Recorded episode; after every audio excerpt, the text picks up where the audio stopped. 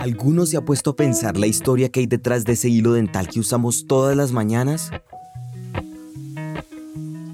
Porque si nos preguntamos qué productos tienen una cadena de producción sostenible y ayudan a transformar el país, no creo que tu primera opción sea pensar en la seda dental. Por eso ponte cómodo, porque esta es la historia de cómo una empresa de productos de higiene oral empezó a generar un montón de oportunidades de cambio en el país, alrededor de un cultivo perdido en el tiempo. Pero antes de comenzar me gustaría darles un poco de contexto acerca de la seda. Y para eso quiero presentarles a un hombre que se ha dedicado a la seda casi toda su vida. Mi nombre es Antonio Marín, eh, soy sericultor y soy el gerente de Corseda. Corseda es una asociación que reúne a los sericultores y a las artesanas de la seda. Me dedico a la cría del gusano y también a la incubación de huevos para entregarle la semilla de gusanos a, los demás sericultores. Un sericultor es quien se encarga de la cría y el cultivo del gusano de seda. Y sí, aunque la seda viene de un gusano, también es un cultivo. la sericultura empieza con el cultivo de morera. Entonces, eh, lo primero que tengo que hacer es sembrar comida. La morera es la comida que le dan a los gusanos de seda. Entonces siembro morera, la morera es un cultivo que se adapta muy bien en la, suela, en la zona cafetera, eh, en climas altos y bajos también se puede hacer. Es un cultivo relativamente fácil. Y la seda tiene los problemas que podría tener cualquier otro cultivo, virus, plagas y malas épocas. Y los agricultores de Colombia saben esto muy bien. ¿Pero por qué les estoy contando esto? Para que entiendan mucho mejor, volvamos en el tiempo.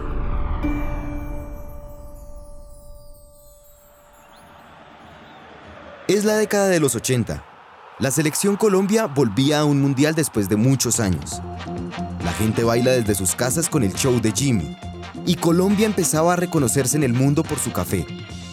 Y esto último es muy importante, porque aquí empieza nuestra historia. La Federación de Cafeteros de Colombia promovió la sericultura como un programa de diversificación debido a que el precio del café a nivel internacional venía cayendo porque estaban entrando eh, nuevos eh, productores en el mercado. Países que antes no tenían café en ese momento ya estaban empezando a salir al mercado y el precio se iba a desplomar y en Colombia veníamos creciendo fuertemente las áreas de café. Lo que hizo la federación fue recomendarle a los cafeteros que sembraran cultivos alternos. Promovieron las frutas exóticas para la exportación y con esta propuesta también promovieron la sericultura. Y para la sericultura lo que hicieron fue un convenio eh, con el gobierno chino y coreano para que nos hicieran una transferencia de tecnología y efectivamente eh, se vinieron y se instalaron aquí un par de empresas, una en Pereira y otra en Popayán, y gracias a esto, la seda atravesaría una muy buena época. Después viene una época dorada de la sericultura. Corseda empieza a abrir mercados, hace alianzas con algunos diseñadores famosos de la época, como Silvia Cherasi, y se dispararon las ventas. Hubo unas exportaciones importantes a Europa, Estados Unidos, a Canadá. Acá mismo en América se le vendía mucho a Chile, a Venezuela, que era el vecino rico del momento, Ecuador era un buen comprador, eh, y Panamá. Y es que ¿quién no quisiera una bufanda o un chal hecho 100% de seda? Creo que todos.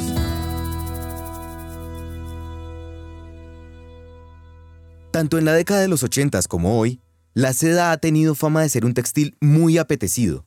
Sin embargo, durante los 2000 las fibras sintéticas empezaron a volverse muy populares el cuero sintético, el nylon, el poliéster, se adueñaron del mercado por su precio, que era ridículamente bajo en comparación a la seda y su producción. Con esto decimos que el cultivo de seda ya no era rentable para nadie, y con el paso de los años esto desembocaría en una inevitable crisis, una que prácticamente marcaba una sentencia de muerte a este arte ancestral. Alguien debía comprar toda esa seda. Hola, yo soy Susana Gutiérrez, soy la directora de ventas de Macrolab eh, trabajo. Susana es una de las socias de Macrolab, una empresa que maquila productos de higiene oral en Colombia y quien por el 2014 estaba buscando darle un enfoque más sostenible a su portafolio de productos bajo el nombre de Soulseed.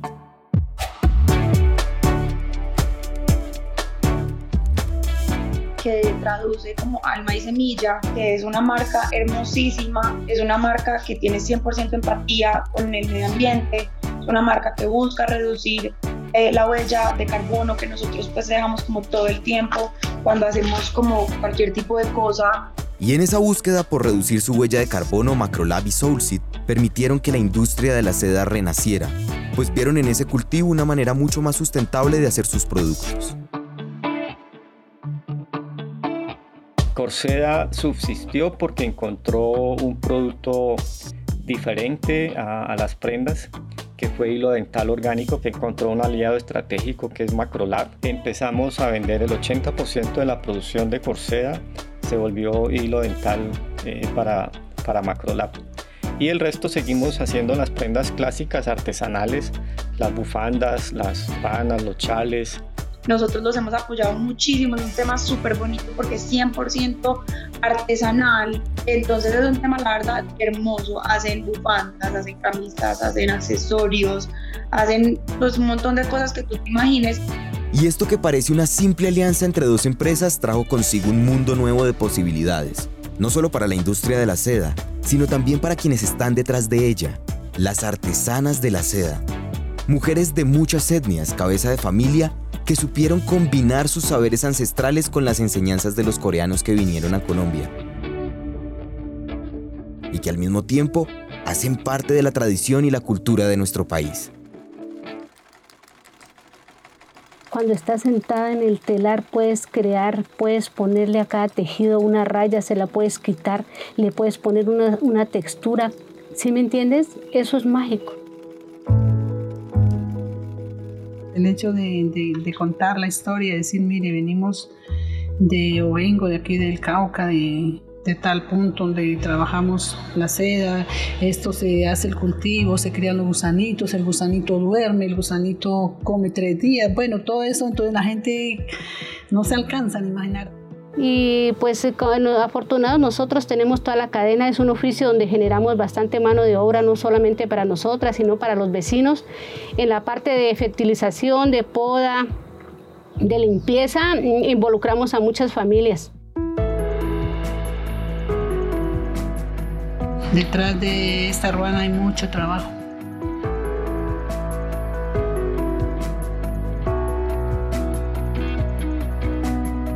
La seda es el hilo que lo une todo, desde esa historia milenaria pasando por los miles de cuidados que requiere un pequeño gusano blanco, recorriendo las vastas hectáreas de morera, atravesado por la inspiración y los sueños de una artesana que todos los días hila algo nuevo y auténtico en un telar gigantesco, hasta llegar a transformar la vida y el futuro de todo el departamento del Cauca. Porque la seda... Primero es una solución económica y, también es una, es una solución política y social en el territorio. Entonces, eh, la sustitución de los cultivos ilícitos, eh, respetando la ancestralidad de la coca como planta sagrada, eh, sería una excelente alternativa, por ejemplo, para esta población joven que solo ve rentabilidad en el campo trabajando en los cultivos ilícitos. Entonces, realmente esto sí podría eh, brindarle otro futuro a los jóvenes. Y no solo a los jóvenes, sino a las personas que han eh, persistido en el oficio durante más de 30 años, que es el tiempo que lleva Corseda eh, trabajando el oficio. Es muy importante para la historia del país, para la historia del departamento en cuanto al agro, que la, que la producción de seda pueda activarse y empiece a ser rentable para el territorio tanto potencial y tanto tesoro tenemos aquí y ni siquiera nosotros lo vemos. Entonces creo que uno de los ejercicios que hay que hacer es reconocer el valor que tiene esta tierra y que tiene la producción de, la producción de seda y, lo importante de la, de la tradición, del oficio. Hagamos un esfuerzo entre todos, hagamos que este oficio perdure. No fue fácil traer este proyecto al país. Entonces no permitamos, no dejemos que esto se pierda. Al contrario, eh, que más gente se involucre, que más eh, gente conozca de nosotros, de nuestra historia.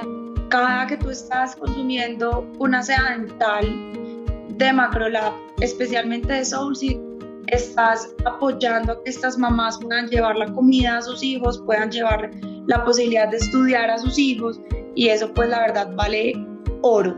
Entonces tú ya sabes que en una seda dental de Soulseed estás apoyando a los campesinos del Valle del Cauca, estás apoyando a las mamás cabeza de familia, estás apoyando al cuidado del medio ambiente, estás apoyando a tu salud propia. Muchas de las productos de salud oral, por decirlo así, de las grandes multinacionales que tú encuentras en los supermercados son importados desde Brasil, desde México, desde China, desde Europa, desde Estados Unidos. No solamente no estás apoyando la industria colombiana, sino que el transporte genera una de las mayores huellas de carbono y es otro pequeño cambio, o sea, es comprar local. Nosotros buscamos ser una empresa lo más colombiana posible, ¿cierto? Donde uno dice es que detrás del producto que nosotros vamos a sacar hay una historia y hay un impacto. Entonces, ¿cuál es ese impacto que hay que contarle a la gente que normalmente nosotros desde el otro lado no vemos como consumidores y al tiempo generamos un, un impacto mayor? Entonces ahí viene un tema ético que es, pues hagamos país, apoyemos a nuestra producción nacional, estamos apoyando a la industria, estamos reduciendo la huella de carbono.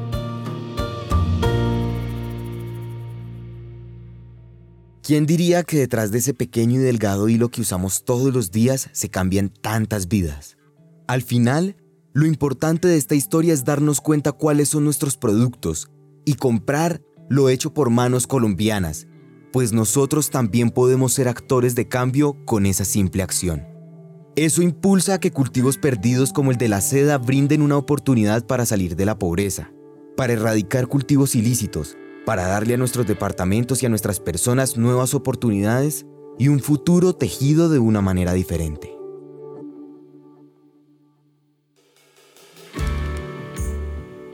Esto fue Juntos Construimos País, un podcast de Grupo Éxito en coproducción con Naranja Media. En este episodio contamos con las voces de María Fernanda Moreno y Susana Gutiérrez de la empresa Soulseed, y Antonio Marín, Carolina Marín, Amparo Navarro, Francia Ortega, sericultores y artesanas de Corseda. Este episodio fue musicalizado por Juan Diego Bernal, producido por Andrés Guevara y David Guarín. Todo nuestro contenido está alojado en Spreaker. Mi nombre es David y nos vemos en el siguiente capítulo.